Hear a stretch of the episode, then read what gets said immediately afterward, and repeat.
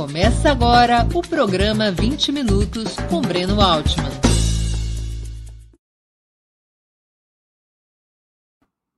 Bom dia! Hoje é 29 de julho de 2022. Estamos dando início a mais uma edição do programa 20 Minutos.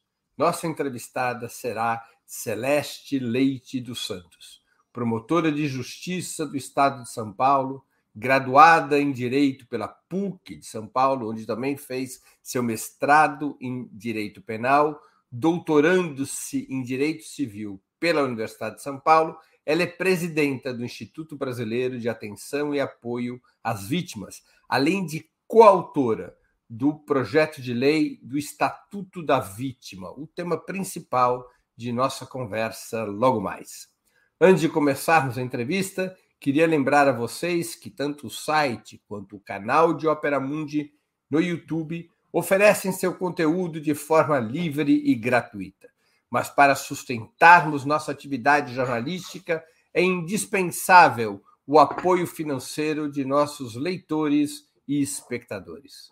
Esse apoio pode ser dado de cinco formas. A primeira, através de uma assinatura solidária em nosso site, no endereço operamundi.com.br barra apoio. Eu vou repetir, operamundi.com.br barra apoio. A segunda, inscrevendo-se como membro pagante de nosso canal no YouTube. Basta clicar na opção Seja Membro e escolher um valor no nosso cardápio de opções. A terceira forma de contribuição, colaborando através do Super Chat ou o, ou o Super Sticker. A quarta, escolhendo a ferramenta Valeu, valeu demais, quando assistirem aos nossos programas gravados. A quinta, através do Pix. Nossa chave nessa modalidade, nossa chave no Pix é apoie.operamundi.com.br. Eu vou repetir, apoie.operamundi.com.br. A nossa razão social é última instância editorial limitada. Além dessas cinco formas de contribuição, lembre-se sempre de dar like, de se inscrever no nosso canal, de clicar no sininho e de compartilhar nossos programas com amigos e nos seus grupos. A mais eficaz de todas as armas contra as fake news é o jornalismo de qualidade.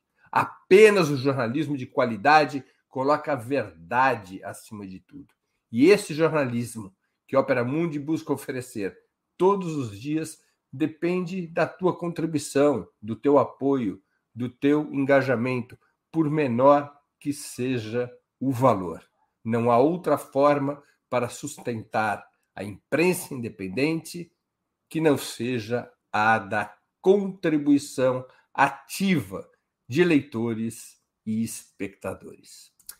Bom dia, doutora Celeste. Muito obrigado por aceitar nosso convite. Uma honra ter sua presença no 20 Minutos. Bom dia, Breno. A honra é toda minha. Bom dia, ouvintes. É, é sempre uma satisfação poder contribuir com um canal independente de um jornalismo sério e que combata efetivamente as fake news. Com a colaboração direta da senhora, o deputado Rui Falcão, do PT de São Paulo, propôs o projeto de lei 3890-20, também conhecido como o Estatuto da Vítima. O que essa proposta, se vier a ser aprovada, muda no processo penal brasileiro? Na verdade, ele é uma revolução cultural há toda uma mudança do paradigma do processo penal, mas não só do processo penal, porque parte do eixo básico de que vítima não é apenas vítima de crimes, mas também vítima de calamidades públicas e desastres naturais. Como há 200 anos, Breno, nós estamos trabalhando somente com aquela lógica do Estado liberal, que nós temos um, um Estado e para fazer frente ao Leviatã nós teríamos que ter direitos e garantias fundamentais do cidadão, nós esquecemos de ver o outro lado, que ficou desde, desde a Idade Média alijado do seu poder de ter sequer voz, que é a vítima. E a vítima não depende de existir um processo penal. Nós acabamos de passar por um processo de vitimização histórica, coletiva e cultural com a pandemia da Covid-19, embora nós tenhamos até hoje pessoas que neguem que nós passamos por isso. E nós temos que ter uma visão que vai além da vítima individual. Nós temos vítimas que podem ser conceituadas diretas, ou seja, aquela que sofre diretamente os efeitos do impacto traumático. Por exemplo, você vai no metrô e você tem o seu celular furtado, você parcelou aquele celular em 10 vezes. Ninguém se preocupa em reparar o dano que você sofreu ou se você precisa de alguma coisa, você é um mero meio de prova. Ou seja, você não é considerado como um ser humano. Então, o processo penal, radicalmente, ele é desumanizador por conceito. Ele é desumana, ele ignora os ofensores e ele ignora as vítimas. Se nós estamos há 200 anos trabalhando o eixo do ofensor, e querendo combater a violência e não há nenhum resultado positivo, por que nós achamos que continuar trabalhando só um dos lados, com essa cegueira parcial, essa cegueira científica, que existe um eixo da vítima e que esses fenômenos se retroalimentam, porque a vítima de hoje é o ofensor de amanhã e vice-versa, então nós somos ao mesmo tempo ofensores e vítimas, nós precisamos humanizar também o processo penal nessas duas perspectivas. E nós trazemos caminhos diversos com o Estatuto da Vítima, com esse marco legal que obriga que o Estado passe a ter políticas públicas de atenção, de apoio, de prevenção à vítima, tendo por eixos, primeiro, a, o apoio, a desvitimização e a prevenção. Então, nós estamos trabalhando com eixos diferentes, nós não iremos reduzir nenhum dos direitos dos acusados. A título, nós temos as vítimas indiretas. Por exemplo, eu tive um caso de um latrocínio em que mataram o casal e ficaram três crianças órfãos. A Constituição prevê, desde 1988, que nos crimes violentos deveria ter uma indenização para as vítimas de crimes violentos essas crianças ficaram in, literalmente sem nenhum apoio, sem nenhum tratamento. Basicamente, houve um crime, esse crime deve ser apurado pelo devido processo penal, mas foi totalmente esquecido que tiveram as vítimas que faleceram, as vítimas diretas e também as vítimas coletivas. E, desculpe, indiretas. E temos as vítimas coletivas. Quando nós falamos um desastre ambiental, você impacta toda uma comunidade. Quando você fala, por exemplo, no massacre em Suzano, que nós infelizmente tivemos, quem é, são as vítimas do massacre em Suzano? Tem as crianças, os adolescentes que faleceram, tem os pais das crianças que são as vítimas indiretas, mas tem toda uma comunidade que foi impactada por os, pelos efeitos daquele fato traumático. E o Estado se limitou a perquirir apenas aquela questão pontual, sem ter uma política pública preventiva para episódios semelhantes. Não foi desenvolvida nenhum tipo de política para prevenção de que esse tipo de coisa aconteça no futuro e se acontecer, quais medidas serão adotadas? Eu não, eu não sei se eu respondi a sua pergunta.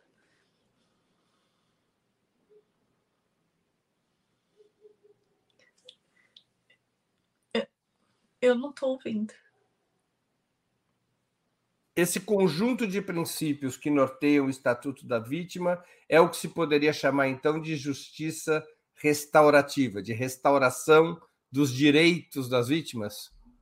É interessante você tocar nesse ponto, Breno, porque a gente precisa também esclarecer à população que não existe uma justiça restaurativa. Isso é um termo popular que se adotou, que existem são práticas restaurativas. Então, quando você faz, por exemplo, pelo projeto AVAC, nós fazemos círculos de cura, círculos de paz, conferências vítimas ofensor, tem a questão do acordo de não persecução penal, que aí é limitado com a questão só da negociação com o ofensor em si. Eu considero uma ferramenta que é menor em relação à riqueza de você poder trazer a vítima e a pessoa que praticou um, um, um erro, ele poder admitir que errou. Isso é importante em termos de justiça restaurativa, porque a pessoa assumindo o erro, isso sem então uma alternativa que você não está encarcerando, você reserva realmente essa questão das penas privativas de liberdade que você fala, ah, não resolve nada e tal. Ok, mas o que resolve? Porque se a gente continuar trabalhando com uma lógica da não responsabilização, a sociedade como um todo vai continuar sendo responsável por tudo de errado que acontece. Então, nós temos que ter esses caminhos que sejam mais humanos, que as pessoas possam admitir o erro, com a vítima junto, a própria vítima ela oferece soluções viáveis para a reparação do dano, que não necessariamente vai implicar num denominador econômico. Muitas vezes a vítima quer muito mais resposta ao porquê ela foi escolhida, porque ela se culpa por ter sido vítima de um crime. Isso não é só nos crimes contra as mulheres, são nas vítimas de crimes em geral. E então, dentro de toda essa lógica, você estará humanizando, mas é preciso que não seja aplicado de uma forma distorcida de que o foco é o ofensor. E em todos os países que tiveram êxito a justiça restaurativa no mundo, sejam em países de common law e civil law, o foco é você tem que focar na figura da vítima e na assunção da responsabilidade pelo ofensor. Se não há essa premissa base, a pessoa não está disposta a assumir que errou, ou ela quer, ou ela entende que não praticou nada errado, sempre restará o caminho do processo penal, que por isso que é um direito, uma garantia fundamental do cidadão. Mas não quer dizer que nós não possamos criar caminhos mais humanos e que com respostas estatais mais ágeis, céleres, porque a vítima não está preocupada se se for houve ou não o rigor, aquela parte da sentença de condeno a um ano ou a dez anos de prisão, isso para ela muda nada na vida dela. Ela está preocupada que ela foi maltratada na audiência, que ela foi intimada no dia da audiência, depois de dois anos, e que não tinha nenhuma informação sobre um fato que a vitimou, que ela não foi acolhida emocionalmente, que a história dela também não importará, porque você vai fazer um recorte da realidade e formulará questões exclusivamente destinadas a uma técnica processual que é, por definição, desumana. As, quais são as principais experiências internacionais no estabelecimento do que aqui nós estamos chamando de justiça restaurativa? Quais são os exemplos mundiais que inspiram o caminho proposto pelo Estatuto da Vítima? Nós temos as conferências familiares, é, até tem uma história bem interessante, né? Porque a origem são as tribos maiores, que elas se sentiam discriminadas pelo sistema de justiça. Então, eles entendiam que o sistema da Nova Zelândia ele era um sistema racista. E então buscaram-se essas alternativas para que você chama ao mesmo tempo, você tem o ofensor, você tem uma pessoa de confiança do ofensor, você tem a vítima, uma pessoa de confiança da vítima, você tem representantes da comunidade que foi impactada pela prática desse delito. E na Nova Zelândia, isso é conduzido pela autoridade policial, posteriormente homologado em juízo, só que no modelo belga, que é um modelo que mais se assemelha ao nosso, é conduzido pelo Ministério Público, porque lá é um modelo de civil, é, common law na Nova Zelândia. E na Bélgica é um modelo civil ou seja, é mais próximo da nossa realidade. Até na, na, na Bélgica, a autoridade policial é proibida de participar da prática para não contaminar a prova ele virou um modelo principal de justiça. Então, não é a exceção, não é uma complementação, é o meio primário de justiça na Nova Zelândia, as conferências familiares. No Reino Unido, ele tem tido uma aplicação interessante, que são nos casos de crimes de violência doméstica e familiar, é, com uma gravidade um pouco menor. Como que é realizado isso? Ah, você vai colocar. Tem muita confusão e as pessoas falam, não, não pode, sem entender do que se trata a técnica. É, então, você fica em duas salas separadas. Então, nesse caso, você não tem comunicação entre vítima e ofensor, que é diferente numa conferência vítima-ofensor, em que há.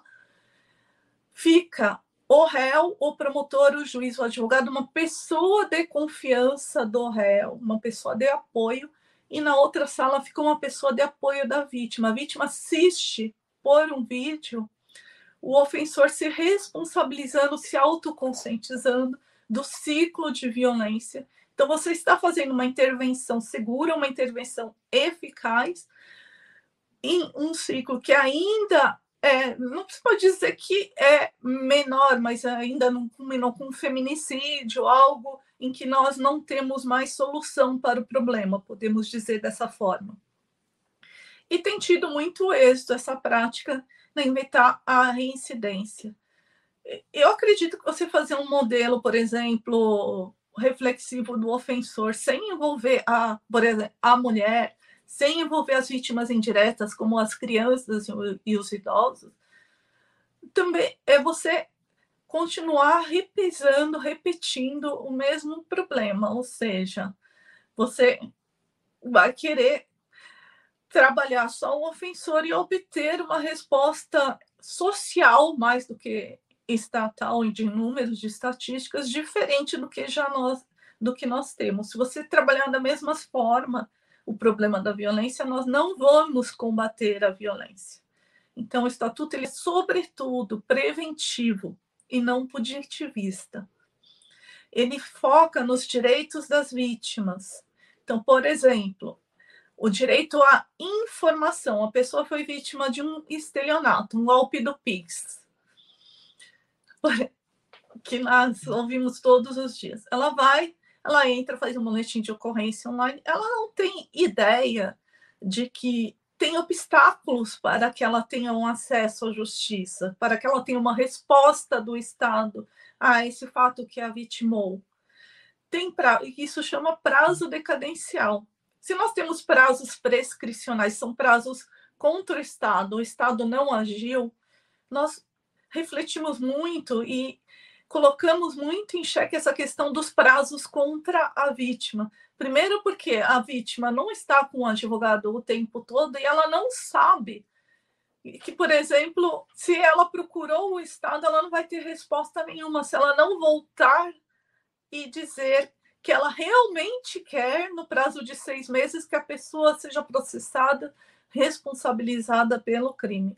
Então, me parece esses prazos contra a vítima, que não respeitam o tempo da vítima também, é, são muito ilógicos, muito desumanos. Eu tive um caso de uma extorsão mediante sequestro, a vítima era americana, era um golpe do aplicativo de namoro, a vítima começou a andar pela rua, eu falei para a tradutora, falei assim, ah, explica que ele não pode depor andando na rua. E o que ele respondeu, eu fui intimada na data de hoje, Faz seis meses que eu fiz essa denúncia, não tinha nenhuma notícia se isso teve prosseguimento ou não.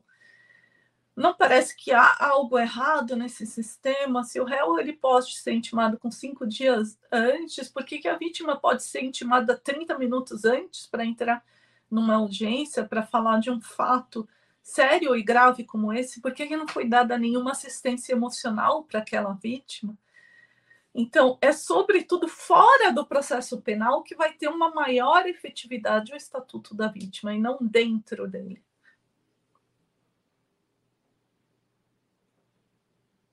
Doutor Celeste, uma, uma dúvida que me ocorre. Danos materiais, pessoais, psicológicos, provocados por determinados crimes, passariam a ser arcados pelo Estado ou o Estado seria, de acordo com o Estatuto da Vítima, apenas o árbitro nas relações restaurativas entre vítimas e ofensores, alterando as próprias formas de responsabilização dos criminosos?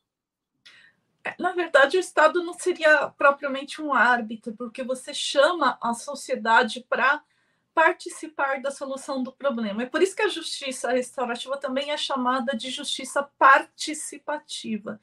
Então, você tira aquela decisão que é fundamentalmente heterônoma judicial para trazer os envolvidos para participarem dessa decisão.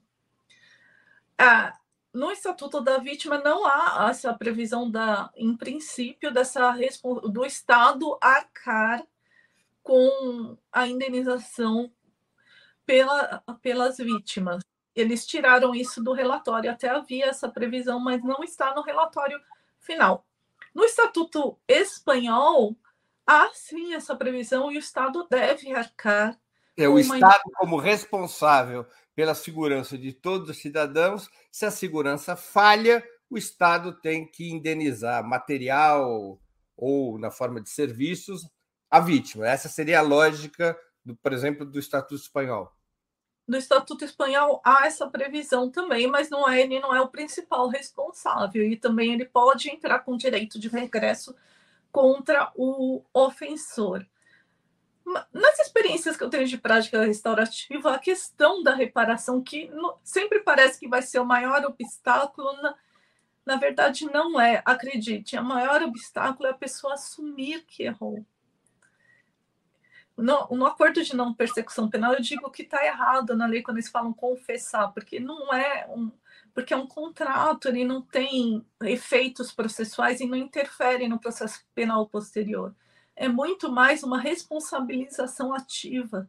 A pessoa, aquela tomada de consciência que ela fez algo errado, então que ela precisa se redimir de alguma forma por aquilo que ela praticou. Nem que seja explicando para a vítima. A vítima também tem a oportunidade de entender o contexto do ofensor. Não quer dizer que isso vai ser ignorado, que você vai ficar numa santa inquisição. Mas a pessoa, partindo do pressuposto em que ela admite que errou, ela está apta para ser raciocializada, para ser reeducada e reintegrada. Agora, não seria o fato de um ofensor, de um criminoso, reconhecer seu erro perante a vítima é, teria é, seria algum fator atenuante no processo penal? Ele teria um benefício penal por isso? Isso já existe, né, no processo penal. É uma atenuante que tem se entendido os tribunais superiores, que prevalece sobre outras circunstâncias como a reincidência, a confissão. Isso já tem sido muito aplicado. O processo penal já tem essa solução. Se a pessoa se arrepende antes do oferecimento da denúncia, já existe no processo penal desde 1940 uma causa de diminuição de pena obrigatória. Então, agora com o acordo de não persecução penal, a diferença é que não vai existir processo. Isso quer dizer que não vai constar na folha de antecedentes daquela pessoa, então não vai interferir para efeitos laborais, por exemplo. Então, você antecipa e você já não instaura esse juízo. Seria até interessante nós termos ah, os acordos de imposição negociada de pena também, porque o acordo de não persecução penal é muito limitado. São só crimes sem violência e pena mínima de quatro anos. Então, impede que seja aplicado a outros tipos de delitos. Mas a experiência tem sido muito positiva. As pessoas têm aderido. A maior dificuldade mesmo é a pessoa entender que ela precisa assumir o erro. Então, não é fazer, ah, eu fiz isso, mas não sabia. Essas confissões que não são confissões verdadeiras ou responsabilizações verdadeiras. A culpa é sempre do outro, nunca é da própria pessoa. A senhora acha que a justiça restaurativa seria um passo no rumo do abolicionismo penal, deixando as penas de privação da liberdade apenas para casos de violência contra a vida? Então, na verdade, a nossa Constituição ela já é bem específica sobre esse assunto. Ela já especifica quais são os casos em que é obrigatória a aplicação da pena privativa de liberdade, que são os chamados mandados de criminalização. Fora dessa esfera em que não há essa margem de discricionariedade nem do legislador e nem, nem dos aplicadores da lei, que acho que não é nem 5% dos delitos, então, em 95% dos casos, as práticas restaurativas poderiam sim ser implantadas como um caminho como na Nova Zelândia, o caminho principal de resolução de conflitos. É, e mesmo nos crimes hediondos, você imagina um homicídio qualificado, por exemplo, é uma hipótese em que a Constituição coloca em que obrigatoriamente a solução terá que ser, no caso de uma condenação, uma pena privativa de liberdade. É, existe nos Estados Unidos eles aplicam muito isso na fase penitenciária, na fase da execução da pena. Até porque tem um tempo em que a pessoa, a própria pessoa que praticou o delito está pronta para encarar algo tão grave, né, de pedir perdão ou de explicar por que cometeu aquele delito para a família da vítima e da família da vítima poder querer escutar.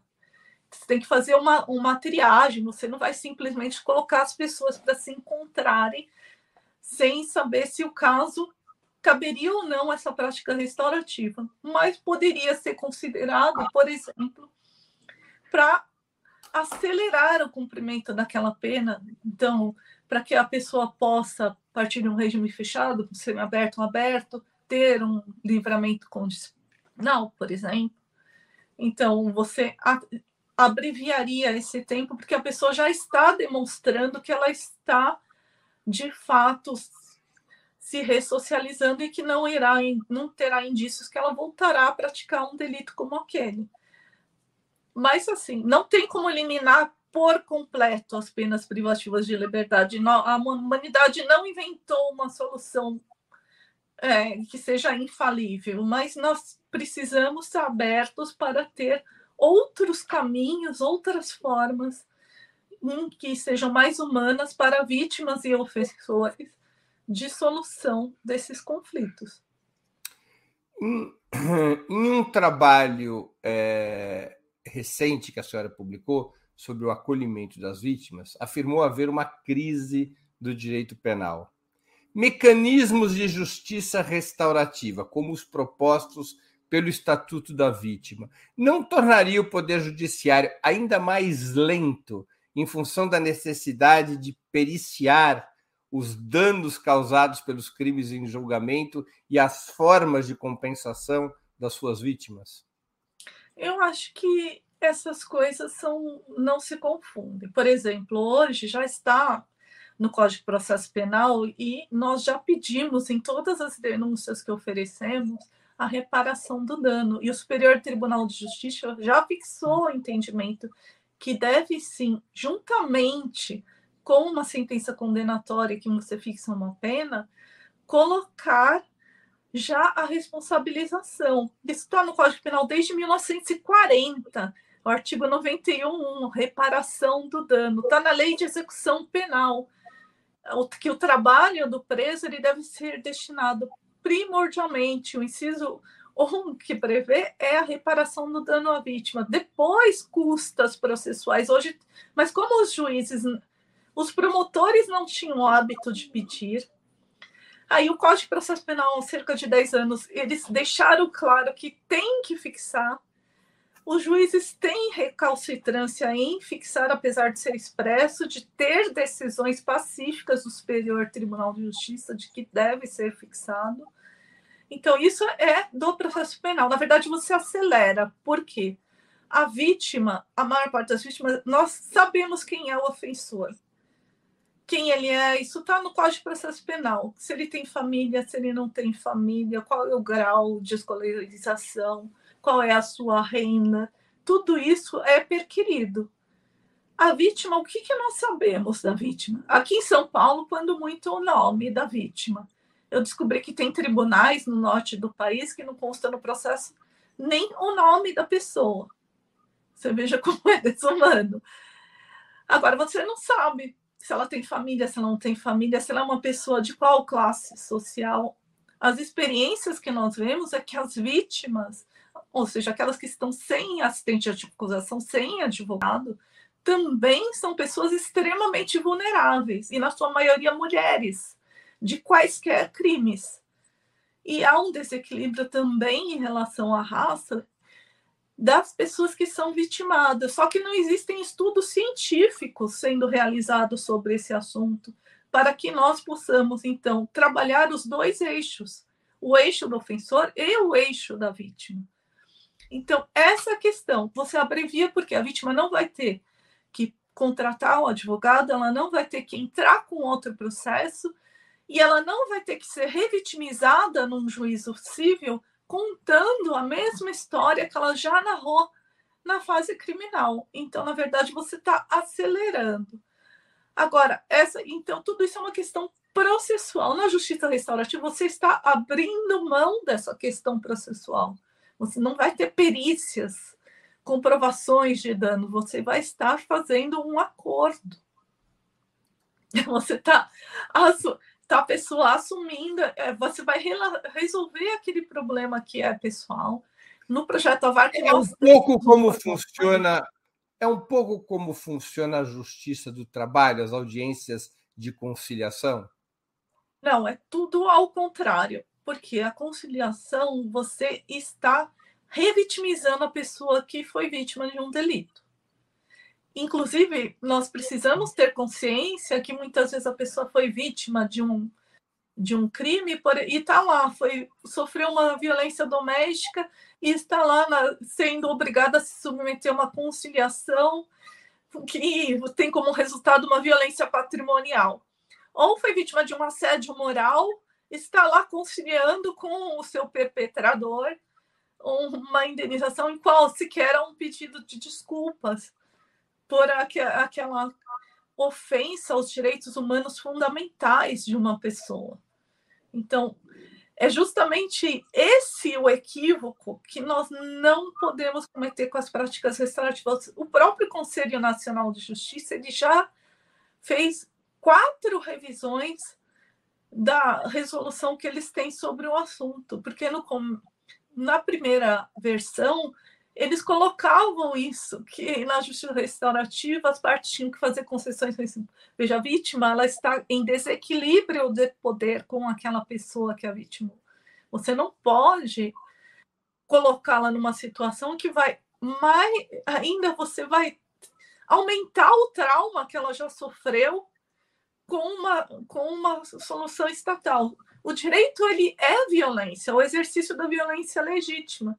O que nós estamos questionando é que, se no atual estágio civilizatório, essa forma de violência, que é legitimada, ainda encontra essa legitimação. Isso perpassa por uma evolução da própria sociedade.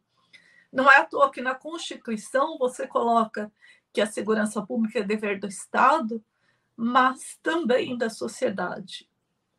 Então, a sociedade precisa se empoderar também desse tema e começar a participar.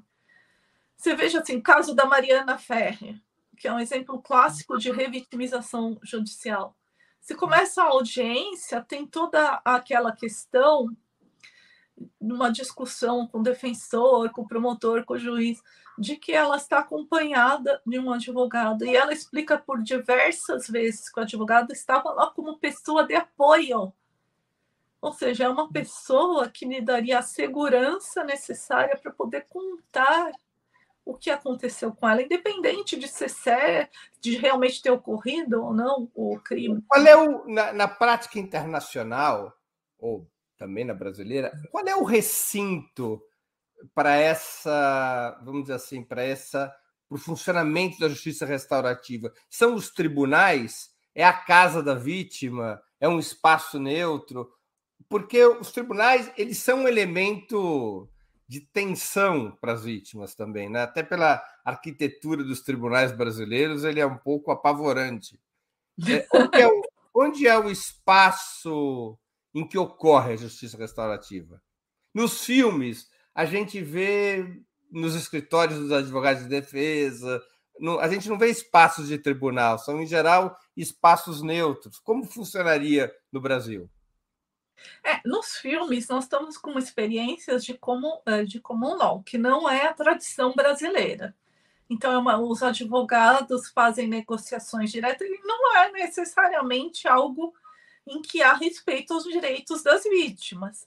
Né? Então, acho que não seria um, um melhor exemplo.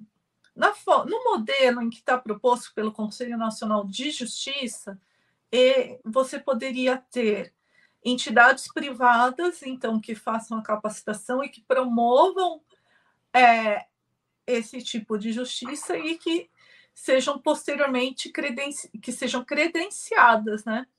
Eu proponho que deveria ter esse credenciamento também no Conselho Nacional do Ministério Público.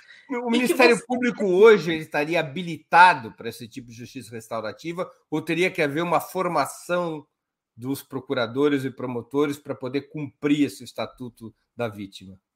Uma parte do Ministério Público está sim habilitada, porque eu sou gestora do projeto de acolhimento de vítimas, projeto AVARC, que ganhou um prêmio no Conselho Nacional do Ministério Público desde 2018 e ele passa por essa capacitação, passa por essas redes de apoio. Nós te, trabalhamos com universidades, com voluntários, então a sociedade participa da solução dos problemas. Então você não fica só nessa questão de vítimas individuais. Então, no, que é muito importante que a comunidade participe da solução da questão que as pessoas de apoio da vítima e do ofensor participem. Isso é importante até num processo de responsabilização. Então, a pessoa está perante as pessoas em que ela impactou e percebendo o porquê a conduta dela não estaria exatamente conforme a uma sociedade com uma coexistência pacífica. Nós temos projetos maravilhosos no Rio Grande do Sul que são feitos diretamente do Ministério Público nas comunidades. Então, o Ministério Público vai até a comunidade. Eu tenho é... Perdão, perdão. Não queria então, assim, na verdade, assim, nós não temos instrumentos. Né? A partir do. A Lei Maria da Penha demorou 10 anos para começar a ter uma efetividade próxima do desejável que ainda está muito aquém. A partir do momento que você fixa que a vítima deve ser o eixo central das políticas públicas, então você tem que chamar a sociedade para participar. Então, uma justiça, como eu disse, participativa, em que o poder judiciário não é o poder judiciário, o ministério. Então, você tem um ministério público que atua na, nessa justiça social, você tem a defensoria pública, você tem o advogado, que é essencial à administração da justiça, mas, sobretudo, você tem a sociedade participando junto para solucionar esses problemas. Então, não vai ser propriamente dentro do tribunal. Eu até propus para a Secretaria da Justiça que criasse uma casa da vítima, exemplo que você tem uma casa da mulher brasileira, mas você não tem uma casa da vítima em que sejam oferecidas todos esses serviços. Então, ao mesmo tempo, a pessoa já é acolhida emocionalmente, já é encaminhada ao médico e ela não tem que ficar repetindo numa sucessão interminável de vezes o que lhe, aconte... o que lhe aconteceu apenas para servir a um fim utilitário de uhum. fixação uhum. ou não de uma pena. É, doutor Celeste, temos aqui uma pergunta de um espectador nosso, o Alexandre Barreto, ele contribuiu com o Superchat, agradeço, Alexandre, e que ele sirva de exemplo aos demais, Superchat, Super Sticker, aquelas contribuições todas. É, ele pergunta, a legalização, não tem muito a ver com o nosso tema de hoje, mas é um tema colateral importante. A legalização do consumo e a regulação do comércio das drogas contribuem ou contribuiriam para uma melhor gestão do sistema penitenciário? Bom, isso depende do que você vai entender por drogas, que tem muita discussão, né? E hoje, fundamentalmente. As que mais matam são legalizadas, o cigarro e o álcool, por exemplo, né? É, fundamentalmente, você considerar ilícito depende de uma decisão do Ministério da Saúde, de incluir ou não na portaria a rigor, nada, nenhuma droga é considerada ilícita sem ter essa portaria que a inclua. Então, é uma decisão que passa pelo, pelos médicos também.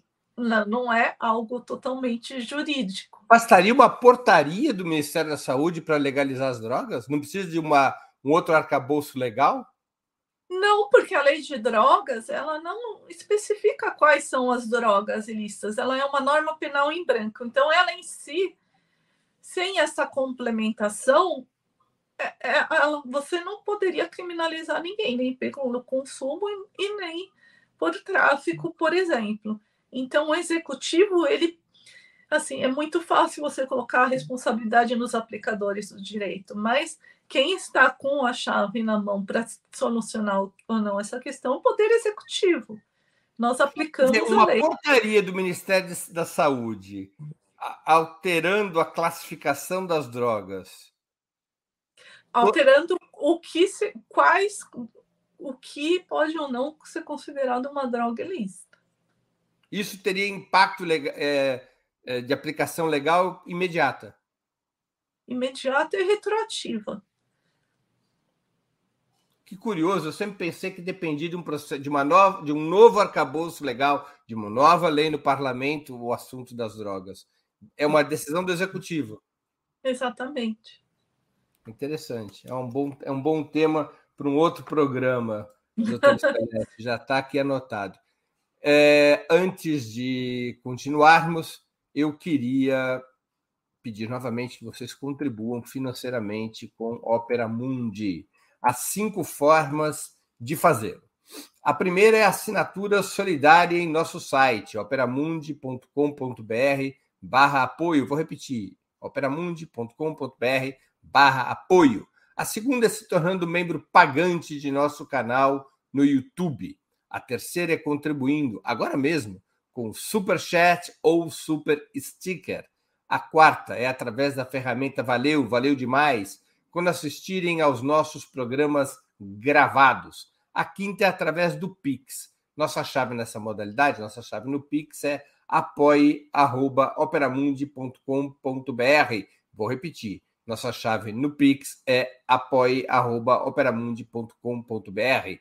E a nossa razão social é última instância editorial limitada nós podíamos estar roubando, nós podíamos estar assaltando, nós estamos pedindo o apoio de vocês, porque a imprensa independente avança, se mantém e avança quando os nossos espectadores e os nossos leitores contribuem com seu dízimo. Opera Mundi não é uma igreja, mas depende do dízimo dos seus espectadores e leitores. Doutora Celeste, não seria necessária ou melhor, seria necessária uma reforma do sistema de justiça para que a implementação do Estatuto da Vítima saia do papel, uma vez aprovado, e seus benefícios possam ser obtidos em um prazo razoável, além da, digamos, da, da, do treinamento, da preparação dos operadores do Ministério Público, ou do Poder Judiciário, ou mesmo da polícia, não seria necessário reformar o, o Poder Judiciário para ele ter aplicabilidade o Estatuto da Vítima? É que, na verdade, essa reforma já aconteceu. Em outubro de 2021, o Conselho Nacional do Ministério Público publicou a Resolução 243, que é basicamente o Estatuto da Vítima. Da mesma forma que o Acordo de Não Persecução Penal, primeiro ele foi uma resolução do Conselho Nacional do Ministério Público e depois ele virou uma lei, o Estatuto da Vítima já está previsto, existe um movimento nacional em prol das vítimas, de, capitaneado pelo Conselho Nacional do Ministério Público.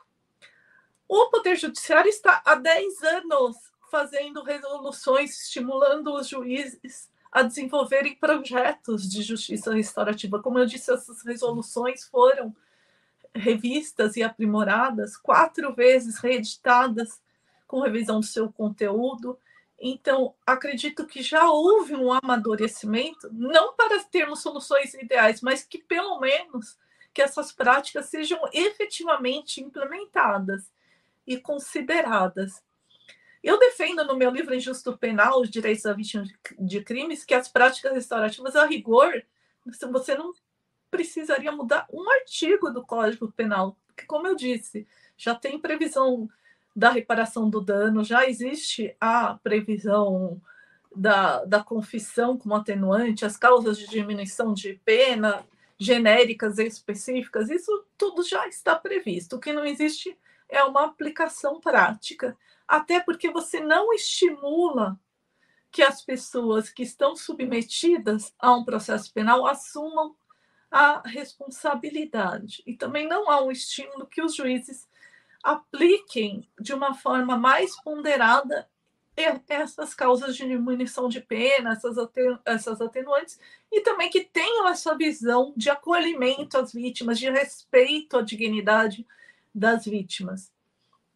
Você basicamente você isola a pessoa que é acusada da prática de um crime, ela sofre um processo que também é desumano para ela, e ela já nem entende por que, que ela está submetida àquele procedimento, porque fica perdido o, que, o ato que ela praticou, até pelo excesso de tempo na solução desse problema, não existe uma relação imediata.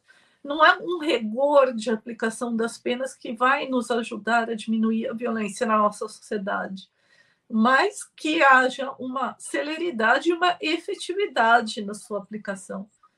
Nós estamos também, desde o juizado especial criminal, a, tendo medidas despenalizadoras. Né? Mas quando você fala despenalizadoras, não quer dizer que não vai ter sanção nenhuma. Quer dizer que nós não vamos mais aplicar com tanta intensidade penas privativas de liberdade. O estatuto da vítima, ele é harmônico, ele é conflitivo ou não tem nada a ver com o sistema recursal de quatro instâncias, como que está atualmente previsto pela Constituição? ele rompe esse paradigma. Por exemplo, a vítima ela foi ouvida na delegacia de polícia. Desde que gravado, você não vai chamá-la para falar duas, três, dez vezes sobre o mesmo assunto. Ela já foi ouvida, ponto. É, a versão dela já foi apresentada.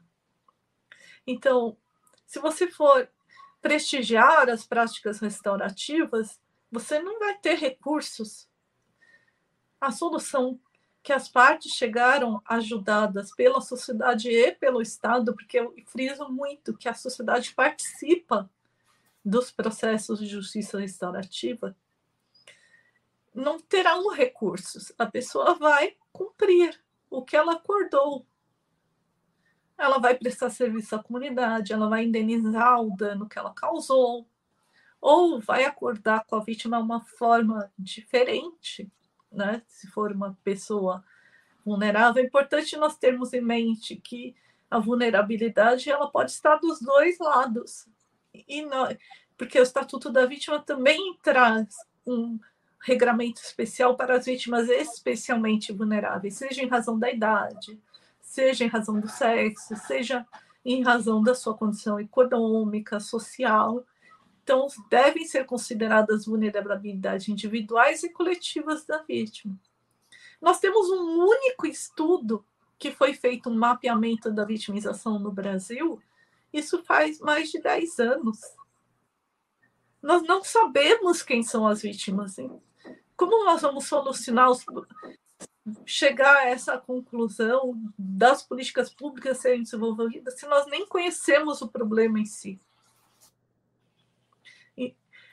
Então, o estatuto traz essa questão de ter essas estatísticas obrigatórias. Doutora Celeste, o que fazer quando alguém é vítima do Estado, do sistema de justiça, da violação de seus direitos pelo Estado ou é, de uma decisão injusta que lhe custou liberdade e patrimônio? O Estatuto da Vítima tem previsões a esse respeito? O Estatuto da Vítima, ele tá ele é um marco legal que foi fixado em 1985 pela ONU. É a resolução 4034.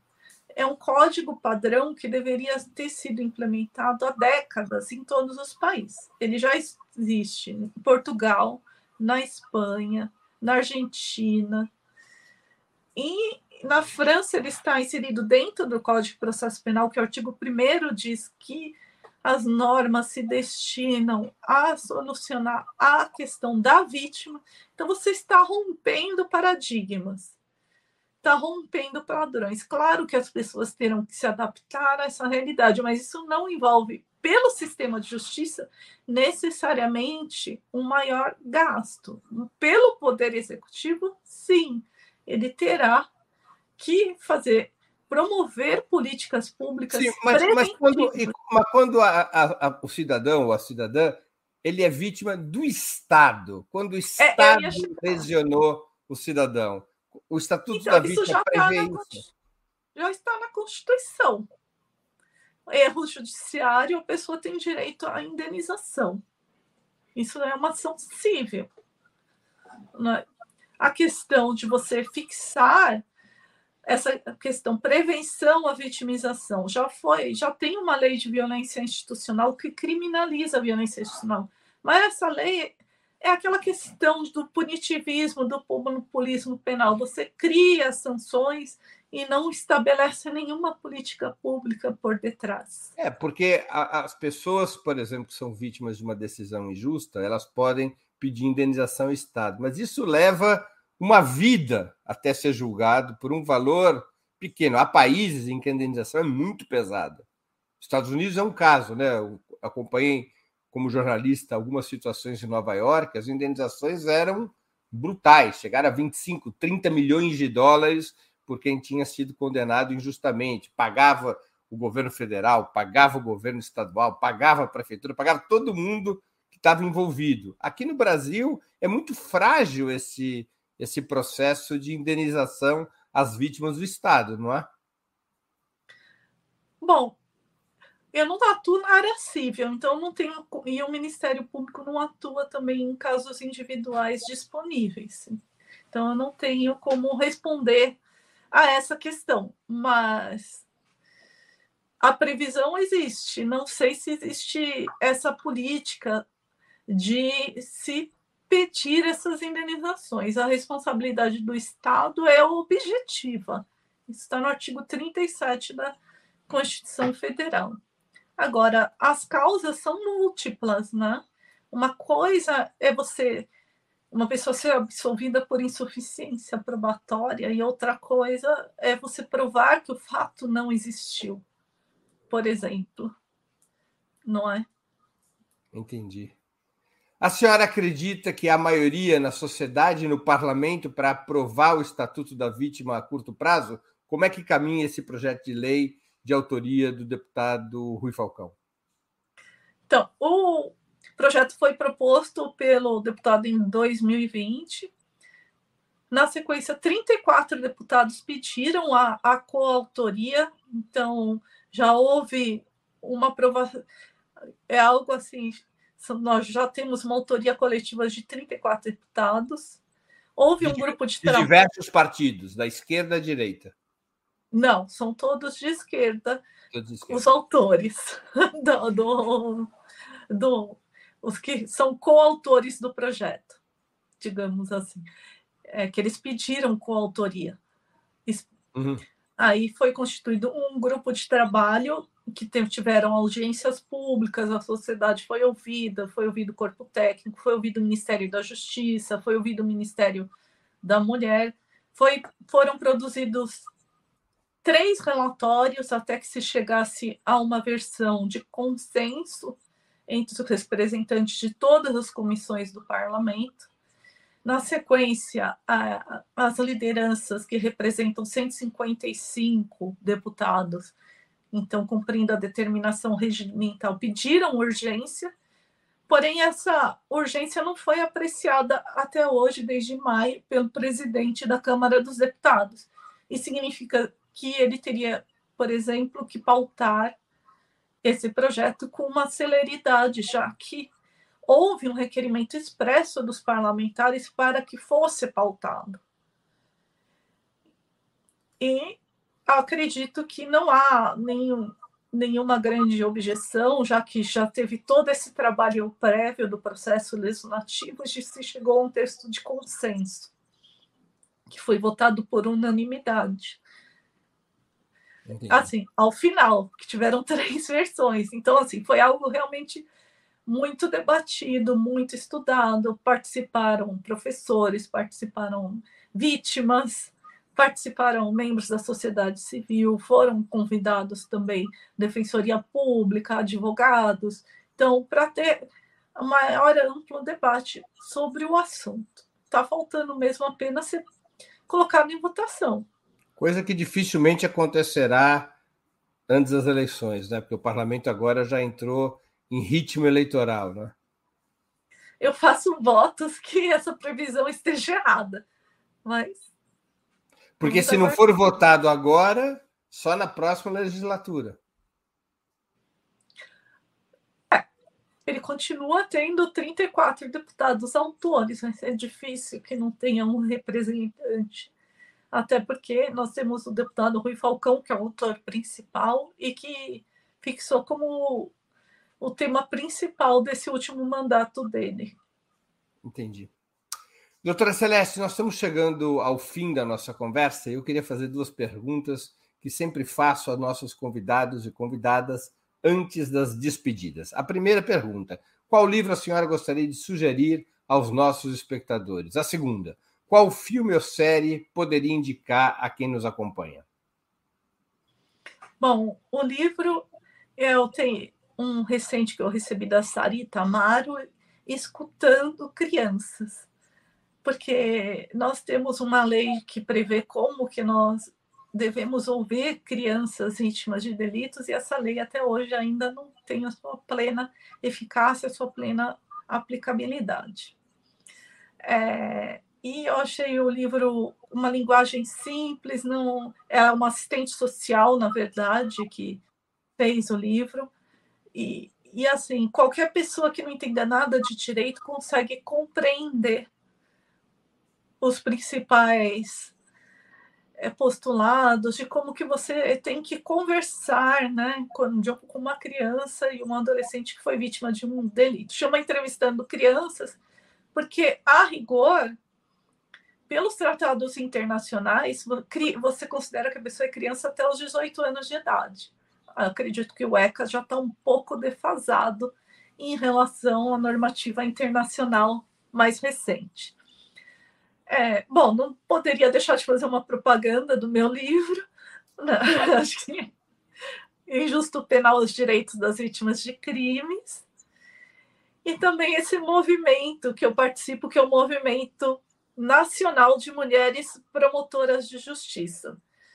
Então, a defesa dos direitos humanos na visão das mulheres do Ministério Público.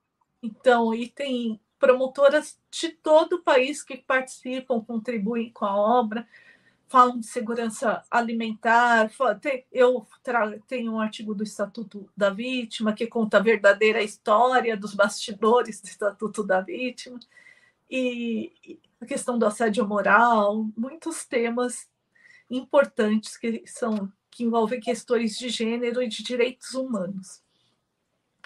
É, a série mais recente que eu estou assistindo é a Alba, que para você compreender o fenômeno da vitimização de uma pessoa que sofreu um estupro, dessa questão dela não se recordar do que aconteceu, que ela está em situação de vulnerabilidade, que foi drogada, e todo esse processo de resgate da memória, da, da defesa baseada em estereótipos de gênero, eu até vou dar um curso no meu curso.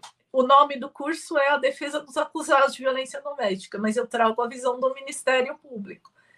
E, e ressalta essa importância né, do direito de defesa não ser exercido com discriminação, com reprodução de estereótipos, dele ser em si um meio de violência. Então, por isso que eu digo, toda a sociedade ela tem que aderir a esse pacto desse avanço civilizatório muito é. bem. Doutora Celeste Santos, eu queria agradecer muito pelo seu tempo e por essa conversa tão interessante e informativa. Eu aprendi muito hoje. Muito obrigado. Eu que agradeço a oportunidade, Breno. Muito... Parabéns pelo programa. Obrigado. E obrigado. pelo site. Muito obrigado. Acabamos de ouvir a doutora Celeste Santos promotora de justiça, sobre o Estatuto da Vítima. Eu quero agradecer a todos e todas que assistiram a esse programa, em especial aqueles e aquelas que puderam fazer contribuições financeiras ao nosso site e ao canal de Opera Mundi no YouTube. Sem vocês, nosso trabalho não seria possível e não faria sentido. Um grande abraço a todos e a todas. Para assistir novamente esse programa e a outras edições dos programas 20 Minutos, se inscreva no canal do Opera Mundi no YouTube. Curta e compartilhe nossos vídeos, deixe seus comentários. O jornalismo de Opera Mundi é mantido com o seu apoio. Faça uma assinatura solidária em www.operamundi.com.br. Com um pequeno valor mensal, você nos ajuda no desenvolvimento de um jornalismo independente e de qualidade. Obrigado pela audiência e até a próxima.